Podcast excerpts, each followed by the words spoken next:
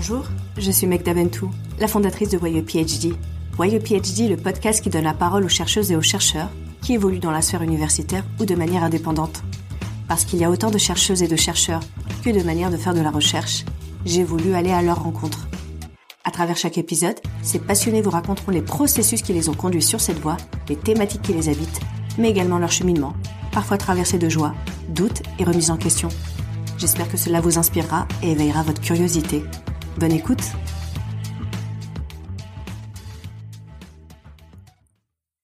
Vous êtes de plus en plus nombreuses et nombreux à écouter Why a PhD. Je reçois énormément de messages, comme celui d'Arnaud qui dit Je suis pas chercheur, mais je prends beaucoup de plaisir à écouter ce podcast. J'ai la sensation d'avoir accès à un univers qui m'est inconnu. Merci beaucoup Arnaud pour ce message. Je suis particulièrement contente de commencer 2021 avec cet épisode inspirant où je rencontre Katia Bissonnette. Psychologue et conférencière à Saguenay au Canada, Katia Bissonnette a créé les conférences Orange pour inspirer les gens. Ce choix d'inspirer et d'aider les autres n'est pas anodin. Durant notre échange, elle explique comment la quête de sens l'a amenée à prendre différents chemins dans sa vie et comment elle a appris à croire en elle. De la rue au refuge de sans-abri, elle finira par obtenir son doctorat en psychologie. Son moteur aujourd'hui, rester accessible et aller vers celles et ceux qui se sentent seuls. Je vous laisse découvrir notre échange. Bonjour Katia, je te remercie d'avoir accepté de me recevoir aujourd'hui euh, pour ce nouvel épisode. Euh, tu viens de terminer ton doctorat en psychologie, mais avant de rentrer dans les détails, j'aimerais te demander ce que tu souhaitais faire dans la vie quand tu étais plus jeune. Oui, ben en fait, euh, ce que je voulais faire, ma première idée, c'était devenir psychologue. Euh, mais euh, en en parlant aux gens, euh, ils m'ont comme un peu découragé en disant que c'est un travail un peu trop difficile, tu sais, d'entendre un peu tout le temps les gens raconter leurs problèmes. Donc, j'avais comme mis ça de côté, puis j'en ai comme pu reparler par la suite là à personne. Du coup, t'as pas reçu énormément de, de, de motivation de la part des gens lorsque t'es exposé ton projet professionnel quand tu étais jeune. Et euh, en parlant de cette période, moi j'ai lu un article et c'est comme ça que justement j'ai découvert ton parcours qui expliquait que tu étais passé euh, d'un refuge de sans-abri euh, à l'école. Et j'aimerais te demander comment s'était passée la transition et surtout qu'est-ce qui t'avait motivé à cette période-là à, à reprendre les cours? Oui, ben en fait, euh, c'est euh, en fait, je suis retournée à l'école en vivant dans ce refuge-là. Donc, j'ai fait euh, mon cégep en habitant là-bas. Alors, le cégep, c'est la c'est la période juste avant l'université, c'est bien ça? Oui, c'est ça, c'est entre le secondaire puis l'université. Mm-hmm. Donc, euh, en fait, c'est parce que pour aller à l'école, il fallait au moins que j'habite à quelque part puis que je puisse euh, me nourrir les besoins de base. Donc, ça a été mon idée euh, en partant comme de, de la rue. Je me suis allée dans ce refuge-là, puis je me suis... j'avais déjà l'idée en y allant de recommencer là, pour essayer pour une quatrième fois là, de, de retourner au cégep. Là. Donc, c'était si j'aurais pas voulu aller à l'école, j'aurais pas j'aurais pas été euh, dans ce dans ce refuge là. Puis tu sais, c'était pas prévu non plus que je reste aussi longtemps. Euh, mais ils voyaient tellement que je voulais m'en sortir que tu sais, ils ont dit que je pouvais rester le temps que que j'en aurais besoin là. Donc euh, ça a été quand même ça a été vraiment la base, tu sais, où est-ce que je me suis chantie chez moi, où est-ce que j'avais je pouvais étudier, puis où est-ce que je pouvais parler avec des, des gens quand même de confiance là. avant d'être dans ce refuge, tu étais où? Oh mon Dieu, ben j'ai fait euh, plusieurs endroits. Euh, tu sais, je me cherchais beaucoup. Euh, avant dans ce refuge-là, c'est c'est c'est ben je, je, revenais dans le fond de, de j'étais comme j'avais plus de logement à Montréal, puis là j'avais fait une tentative de suicide, la grosse affaire, les policiers m'avaient retrouvé dans la rue, tout ça, donc je sortais comme de l'hôpital finalement là, puis j'étais vraiment en mode ok, faut faut que quelque chose change parce que sinon euh, ça vaut plus la peine là. C'est c'est c'était un peu ça. C'était un moment assez décisif dans ma vie. Puis finalement ben tu sais je m'avais fait comme la promesse au moins de tout essayer pour vrai au moins une fois avant de baisser complètement les bras tu sais puis de de me tourner comme vers la mort. Donc euh, au final euh, une bonne dizaine d'années plus tard ben ça a comme valu la peine je pense. Cette période où tu, tu te cherchais a duré combien de temps? Effectivement, euh, c'est un peu c'est un peu au début de l'adolescence finalement que j'ai comme décidé de complètement débarquer de ce cadre-là extrêmement rigide. dans le fond, en essayant en allant un peu dans une quête de sens, mais je dirais que je l'avais déjà étant enfant, tu sais, je me posais beaucoup de questions euh, par rapport euh, au sens de la vie, tu sais, puis c'était quoi un peu le, but de, de ma présence sur Terre, tu sais, à part euh, obéir à, l'autorité puis essayer de de, de, de pas décevoir les autres. Fait que, tu sais, c'était assez lourd. Donc, une fois à l'adolescence que je me suis comme, que j'ai sorti de ce cadre-là, ben, j'ai, tu sais, j'ai, j'ai, vraiment peut-être été un peu trop loin dans, ben, dans cette quête-là, mais dans l'espèce de de souffrance ou de, de recherche de sens, je sais pas trop, mais tu sais, ça m'a amené quand même dans des pensées beaucoup euh, dépressives, suicidaires, tout ça. Mais j'étais quand même en quête de réponse à savoir euh, pourquoi que moi je me sentais comme ça, qu'est-ce qui me manquait par rapport aux autres, euh, qu'est-ce que j'avais en moins, tu sais, pour pas être en mesure de, m'adapter? Ou tu sais, je me disais, dont les gens peut-être qu'ils font assemblant, tu sais, d'être bien, d'être heureux. Est-ce qu'eux, ils faisaient assemblant finalement, tu sais, d'être bien, d'être heureux, tu sais, je voyais pas le but, euh, le fait de souffrir autant pour euh, avoir la vie d'adulte que j'observais finalement, tu sais, de, d'avoir une famille, d'aller à l'épicerie, d'aller au travail tout le temps, tu sais, je trouvais comme pas de sens vraiment à ça. Donc, euh, ça a été, ça a été un peu pour moi une passion là, qui, qui, est la psychologie à partir de là parce que ça me donnait beaucoup de réponses, euh, surtout la psychologie sociale, tu sais comment comment que ça fonctionne euh, en société, en communauté, les relations interpersonnelles, tout ça. Donc euh, pour moi là, quand j'ai tombé là-dessus sur la psycho, la, fois que je suis retournée là au cégep pour la quatrième fois là, au refuge, ben là ça a été vraiment très salvateur. Oui, d'ailleurs, tu m'avais dit lorsque lorsqu'on avait échangé que plus jeune, tu comprenais rien au monde et que tu commençais déjà ta recherche et que finalement, bah là, c'est la psychologie qui t'a aidé à, à, trouver des réponses à tes interrogations. Oui, c'est ça. Effectivement, ça a été, euh, ça me ça m'a permis de partir comme d'une base pour euh, me construire à partir de là, puis construire aussi des relations qui avaient euh, du bon sens. Là. Un professionnel de la santé a dit que, alors je le cite, que tu étais irrécupérable et il parlait de cette période où tu étais en train de te chercher. Pourtant, en 2013, tu commences à mener ta recherche. Est-ce que tu peux nous donner plus de détails sur ton sujet de recherche et comment tu l'as mené? Oui, en fait, euh, pour entrer là, au, au doctorat, il fallait, faut faire une recherche.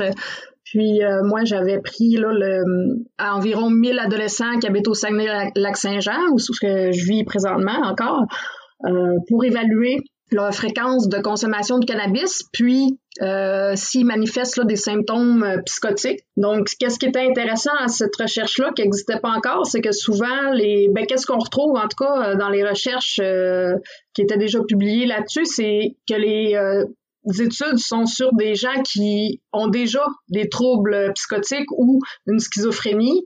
Donc là, ils reviennent dans le passé, puis euh, ils analysent comme la, qu'est-ce qui consommait le cannabis, par exemple. Tandis que là, moi, ma recherche, c'était de prendre une population qu'on dit normale, euh, d'adolescents dans cinq écoles secondaires différentes, puis à partir de là, d'évaluer euh, le lien entre les deux entre la, consommation de cannabis puis la présence de, symptômes psychotiques sans que ça soit une psychose ou une schizophrénie. Donc euh, c'était un peu euh, un peu ça. Puis euh, à ce moment-là, ben, au Québec, le, le, on parlait pas encore de légalisation de cannabis. Donc c'est arrivé en 2018. donc à partir de là, ben il a fallu que je refasse un peu du contexte théorique parce que là il y a eu beaucoup d'autres études qui qui ont ressorti. Mais disons que c'est un sujet qui un peu avant-gardiste, là, ou en tout cas. Donc, euh, c'est ça pour la recherche que j'avais commencé là en 2013 et puis que là, j'ai terminé cet été. Et est-ce que tu as rencontré des difficultés particulières pour mener euh, cette recherche? Euh, oui, ben en fait, euh, j'ai pas du tout là l'âme d'un statisticien. c'est pour moi, ça a été quand même assez ardu. j'ai toujours continué, mais des fois, je peux dire que j'étais découragée là, par l'ampleur de la tâche. Euh, puis les, les, les, maths, ça n'a jamais non plus été extrêmement là, euh, passionnant pour moi. Donc, euh, il y avait beaucoup d'apprentissage à faire, puis en tout cas, j'ai passé au travers, mais ça a été le, le, bout quand même assez difficile, là. Euh, j'avais, ben, en fait, j'avais fini mon, mon, doctorat, mais il restait cette recherche-là à terminer, puis il s'est écoulé une bonne année, là, après pour... Euh, pour me permettre de la, de la finir, mais tu sais, au final, j'ai, eu une, excellente note, puis euh, tu sais, tout était nickel, donc euh, finalement, plus de peur euh, que de mal.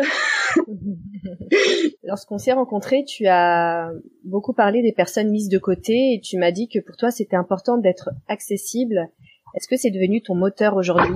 Oui, effectivement je verrais pas comment ça pourrait être autrement. En fait, euh, je pense que avec l'expérience de vie que j'ai eue, le fait de m'en sortir, puis le fait euh, d'avoir le, le, fameux papier, là, les, les connaissances, euh, tout ça, l'expertise, en tout cas, expertise, on peut dire le mot, mais même si je commence ma carrière, mais bref, ça fait en sorte que j'ai envie d'aller vers les gens qui se sont sentis peut-être un peu comme moi seul euh, ou dans la, une quête de sens ou dans le fait de se sentir différent des autres, de pas rentrer comme dans la, les conventions sociales, le, cadre socialement encouragé. Euh, d'aller moi vers eux puis de leur dire que tu sais c'est possible de faire sa place dans, dans cette vie-ci dans la société même si on a des différences il y a moyen de, de trouver son compte puis au final, c'est un avantage, tu sais, euh, à la fin. Euh, au début, par contre, moi, je le voyais pas, là, du tout, du tout, du tout, du tout, là. Euh,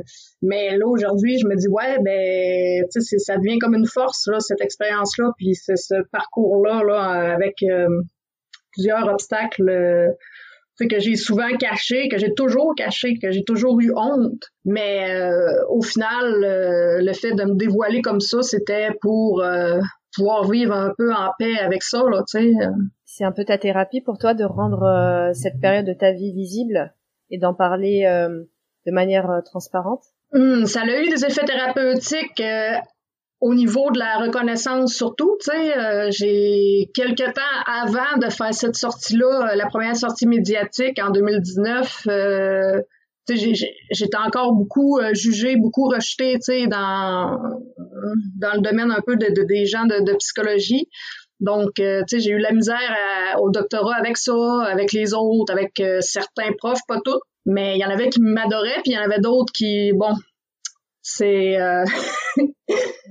Bref, il c'était pas pas évident. Donc euh, finalement euh, ça m'a permis de, de, de, de briser ce, de briser ça, de dire euh, écoutez moi je suis de même, mon passé c'est ça, euh, je veux pas vivre dans la honte, puis je vais jouer comme franc jeu, c'est à prendre ou à laisser, tu sais mais de, de me cacher pour pas déranger les autres, pour moi là c'était c'était terminé là, je pouvais plus continuer comme ça, puis tu sais de d'avoir peur que les gens sachent, que les gens découvrent, que si, que ça, ça serait me trahir moi-même que de mettre une croix sur 30 ans de ma vie, là, sais. Donc, euh, ça a été finalement, euh, pour en revenir à, la question, qu'est-ce qui a été bénéfique? Vraiment le plus, ça a été la reconnaissance des, des autres, le fait que ça a été bien accueilli, euh, que les gens, hum, j'ai comme, c'est comme si j'avais perçu que les gens me disaient, Katia, c'est correct, tu on t'accepte, c'est ok, tu sais. Donc ça, ça a été là, ça a été tournant là, vraiment dans ma vie. Là. À partir de ce moment-là, euh, j'ai eu plus confiance en moi, plus d'estime vraiment, puis plus d'assurance. Euh, donc ça a été là, euh, j'ai pas vu de négatif sorti de ça encore. Là. Ouais, tu avais besoin de recevoir, euh, d'avoir la reconnaissance des gens. Ben une reconnaissance de base au moins, tu sais. N'importe quel enfant en a besoin, a besoin de se sentir accepté pour se développer. Là, c'est sûr que j'étais plus un enfant, mais ça s'était pas produit encore. Donc, il fallait que ça arrive au moins une fois, je pense, dans mon développement pour, après ça, ben, euh, partir euh, différemment avec euh, une meilleure estime, puis tout ça, là, faire ma place sans trop de crainte. Tu as développé un outil pour prévenir le décrochage scolaire. Peux-tu nous en dire un peu plus? Oui, bien, en fait, là, oui, c'est la charte pour l'étudiant l'étudiant qui veut réussir. Euh, cette charte-là, c'est euh, quand j'avais réussi à briser mes les patterns d'échecs que je vivais, euh, de sabotage que je vivais. Tu sais, la quatrième fois que je suis retournée au cégep, puis que ça a fonctionné, je me suis dit, ok, mais là c'est quoi que j'ai fait, tu pour passer de d'une personne qui qui a des 20, 23% qui sais que ça fonctionne pas du tout, aucune motivation. Euh, tu sais, autant en pensée qu'en action, j'étais complètement le contraire de qu'est-ce que je venais de, de, de, briser là finalement le pattern. Où est-ce que là euh, l'école venait donner du sens à ma vie, j'étais capable de m'engager là-dedans, de m'impliquer, euh, tu sais. Puis j'avais des bonnes notes, donc je me suis dit coudon là, tu sais, je suis je suis la même personne. Qu'est-ce qui a fait que là ça a été différent, tu sais? Fait que j'ai comme mis euh, en place les différents règlements un peu qu'on peut dire, comme un mode d'emploi qui est adaptable à tout le monde. Tu sais, il y a des gens comme du secondaire qui l'utilisent, il y a des gens du doctorat qui l'utilisent, donc c'est des petites règles à, suivre simples, à mettre en place, puis que euh, il assure finalement que la personne soit en mesure d'aller chercher comme tout son, son potentiel, qu'il n'y ait pas plein d'obstacles à travers euh, à travers son chemin là, pour réussir. Donc c'est un peu ça là, que, que j'avais créé en 2009, là, quand même, ça fait un bout. Euh, mais je l'ai refait là euh, l'hiver dernier. c'est après mon doctorat, tout ça. Puis il n'y a pas eu beaucoup de changements par rapport à la première édition en 2009, même si il y a comme 11 ans qui séparent les deux. C'est comme si j'avais j'avais été très lucide euh, à ce moment-là, à 21 ans, malgré tout. Oui, parce que tu savais de quoi tu parlais. Oui, vraiment, vraiment. C'est ça, c'est ouais, c'est ça, ça part vraiment de mon mon jugement par rapport à la situation, l'observation que j'ai faite de comment qu'il faut euh, penser puis agir, tu sais, pour que ça aille bien euh, dans le, notre projet d'études principalement, mais il y a des gens qui l'utilisent pour autre chose aussi. Tu as également lancé des conférences Orange dédiées aux jeunes aux prises avec des problèmes de, dépendant, de, pardon, de dépendance et de décrochage. Est-ce que tu peux nous donner un peu plus de détails sur ces conférences? Oui, euh, conférence Orange que j'ai appelée. Euh, un peu. Euh... D'ailleurs, pourquoi Orange? Oui, ben c'est c'est c'est euh, c'est qu'en fait, bon, le, le, c'est sûr que là j'ai les cheveux orange, on peut faire rapidement le lien, mais euh, c'était surtout aussi une euh, la coiffeuse qui avait fait une une, ben, une erreur en fait, je voulais pas ça, puis finalement ça a donné ça. Puis là j'ai comme un peu pris cette erreur là pour en tirer comme des une, une occasion de, de créer quelque chose. Euh, de, de, le donner finalement le titre à mes conférences. Mais euh, aussi, tu sais, je voulais que les gens puissent utiliser le, nom pour un peu projeter ce qu'ils veulent. Tu sais, donc, je trouve qu'une couleur, ben les gens peuvent un peu se projeter là-dedans. Il y en a qui peuvent voir le, dynamisme ou il y en a d'autres qui peuvent voir du feu ou tu sais. Donc, je voulais pas mettre des mots euh, sur ma conférence, exemple conférence, euh, euh, développe ton potentiel ou je sais pas, je dis un peu n'importe quoi, mais je veux dire, tu sais, je voulais pas mettre les mots dans la bouche des gens, tu sais, je voulais que plus eux puissent se représenter là-dedans. Donc, ça a été pour ça que j'ai choisi une couleur. Ben, qui est aussi un fruit, là, soit dit en passant, là, mais... Et du coup, pendant ces conférences, tu parles de quoi? Euh, ben, je parle de mon expérience de vie, des, des, hum, des enjeux que les adolescents peuvent surtout vivre euh, quand on parle euh, de solitude, d'automutilation, de dépendance, euh, de problèmes de santé mentale, de problèmes relationnels, tu sais, les, relations à l'adolescence, c'est tellement important. donc, c'est un, un, peu là-dessus, mais en, me prenant un peu comme, comme exemple, puis en appuyant ça sur la charte. Donc, c'est comme un, un, mélange des deux. Euh, mes conférences se veut quand même très interactive. Tu sais, c'est pas moi qui parle pendant deux heures, puis après euh, les gens posent des questions. C'est que j'incite vraiment les gens à, à, participer, à lever leurs mains, puis euh, il y en a même des fois qui, qui vont se reconnaître, puis qui vont en parler, puis tout ça. Donc c'est très ouvert, très dynamique.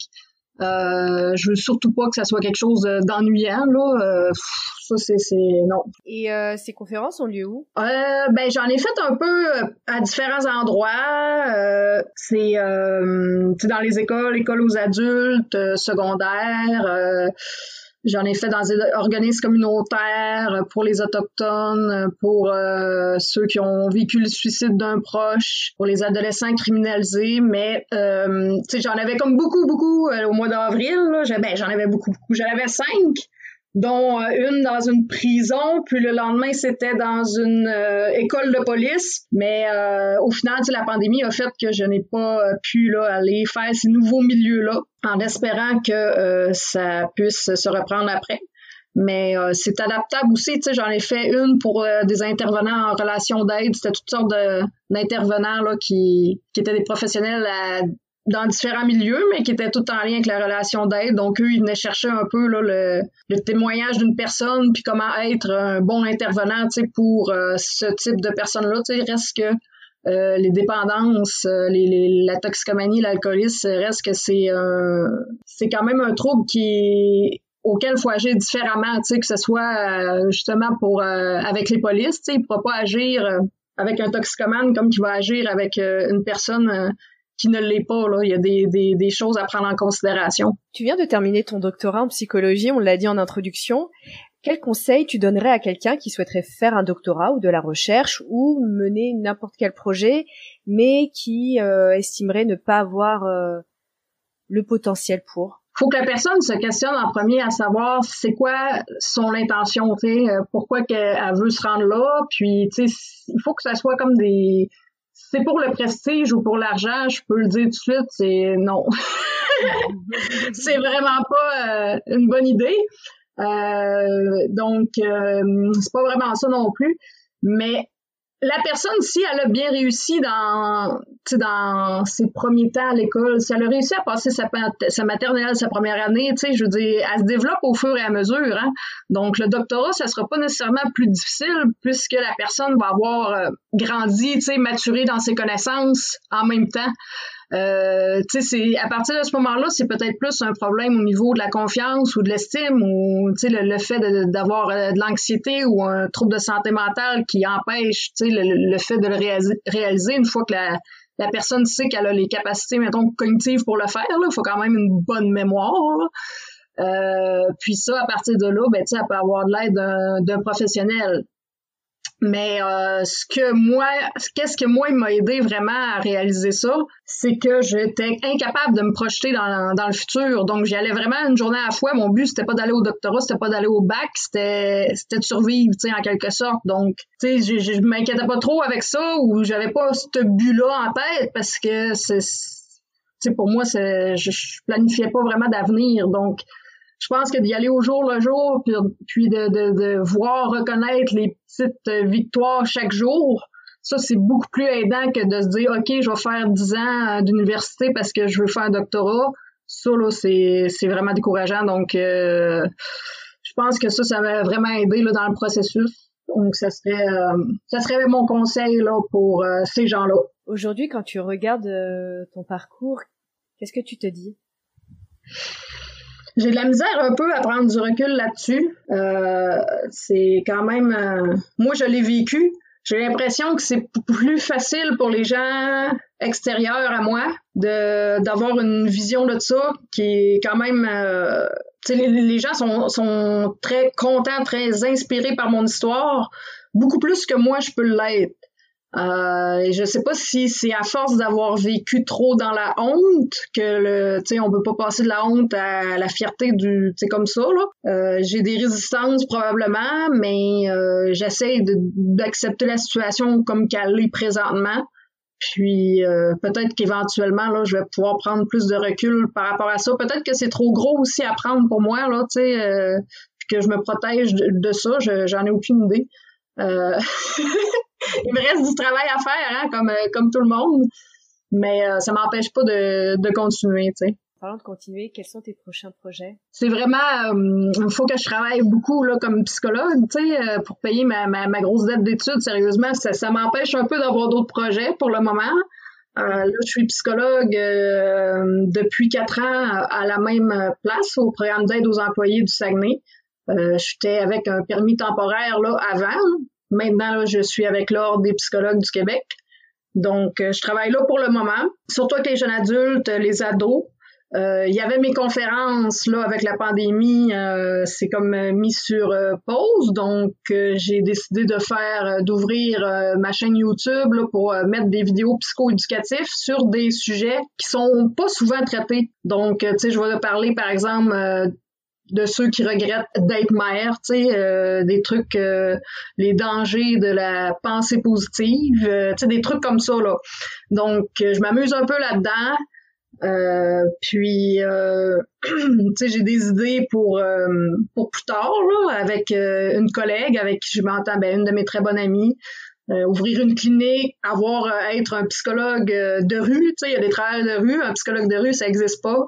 Mais tu sais, le but c'est pas nécessairement de faire de l'argent, donc c'est sûr que là en premier, il faut que faut que je diminue ma, ma dette, là, sinon c'est, c'est, c'est un obstacle là, qui, qui, me freine un peu pour le moment, mais ça m'empêche pas d'avoir des idées, de les mettre sur papier, puis de, de, de, de continuer à, à penser. Tu sais, je suis ouvert aux suggestions, puis je veux dire, j'attends de voir aussi ce que où est-ce que la vie m'amène un peu là. Tu sais, je viens de finir les, études, ça fait c'est cet été là, donc euh, avec la pandémie tout ça, c'est c'est c'est un petit peu plus difficile aussi, mais bon c'est ça c'est sûr que je vais avoir des projets puis euh, je m'inquiète pas du tout avec ça. Comme tu le sais, PhD, c'est le podcast qui donne la parole aux chercheuses et aux chercheurs. Aussi, je voulais te demander pour toi, qu'est-ce qu'être chercheuse? Ben avant tout, je crois que c'est euh, c'est quelqu'un qui est euh, curieux de connaître euh, une certaine vérité la plus proche possible, la plus proche possible de, de peut-être l'absolu, même si c'est un peu utopique de dire ça, mais euh, quelqu'un en quête de sens, quelqu'un qui, qui, qui est ouvert, euh, qui est pas rigide, qui se borne pas sur une idée, puis qu'après ça, euh, il analyse tout le reste en fonction de cette idée-là, le billet de confirmation qu'on appelle. Euh, donc un chercheur, c'est quelqu'un qui ça prend comme le côté créatif curieux, mais aussi euh, celle euh, de, la, de, la, science, de la. Mais euh, je pense qu'avant tout, c'est quelqu'un de. Un chercheur, c'est quelqu'un qui. Je vois ça comme quelqu'un de solitaire, mais en même temps, c'est important de le transmettre après le, le, message. Mais c'est vraiment un projet qui est, qui est, personnel, qui est intime, puis souvent en lien avec les enjeux, tu sais, de la personne, là, de, de, de... Mais bref, ça, c'est mon avis. Mais je crois que c'est euh, je trouve que moi en tout cas c'est quelque chose qui donne vraiment un sens à ma vie tu sais cette quête là euh, de sens puis de, de trouver des des des choses qui qui ont pas encore été découvertes là euh, que ce soit euh, si je peux me permettre un un petit une petite anecdote là dans le sens que j'ai remarqué que moi dans j'aime ça faire des recherches sur des choses qui n'ont pas été découvertes, mais ça a été tout le temps un peu comme ça. Même euh, dans les groupes de musique, euh, dans les euh, styles vestimentaires, dans tout qu'est-ce que je regarde, je cherche, j'essaie toujours un peu de soulever quelque chose qui n'a pas été vraiment reconnu encore. sais. Donc je pense que ça fait vraiment partie de moi parce que même enfant, j'étais comme ça. Je te remercie, Katia d'avoir accepté euh, de me recevoir euh, pour cet épisode euh, qui était passionnant, inspirant. On a hâte de découvrir tes nouveaux projets.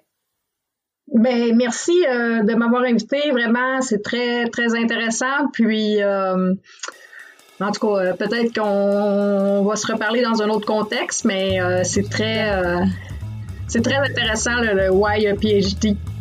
Je te remercie. À très bientôt, j'espère. Oui, à très bientôt. Vous pouvez suivre l'actualité de Katia Bissonnette sur son site internet conférenceorange.com, sur sa page Facebook ainsi que sur sa chaîne YouTube. Vous pouvez suivre l'actualité de YEPHD sur le site internet yephd.com ainsi que sur Instagram. Si cet épisode vous a plu, n'hésitez pas à le soutenir en le partageant et en ajoutant 5 étoiles sur iTunes. À très bientôt.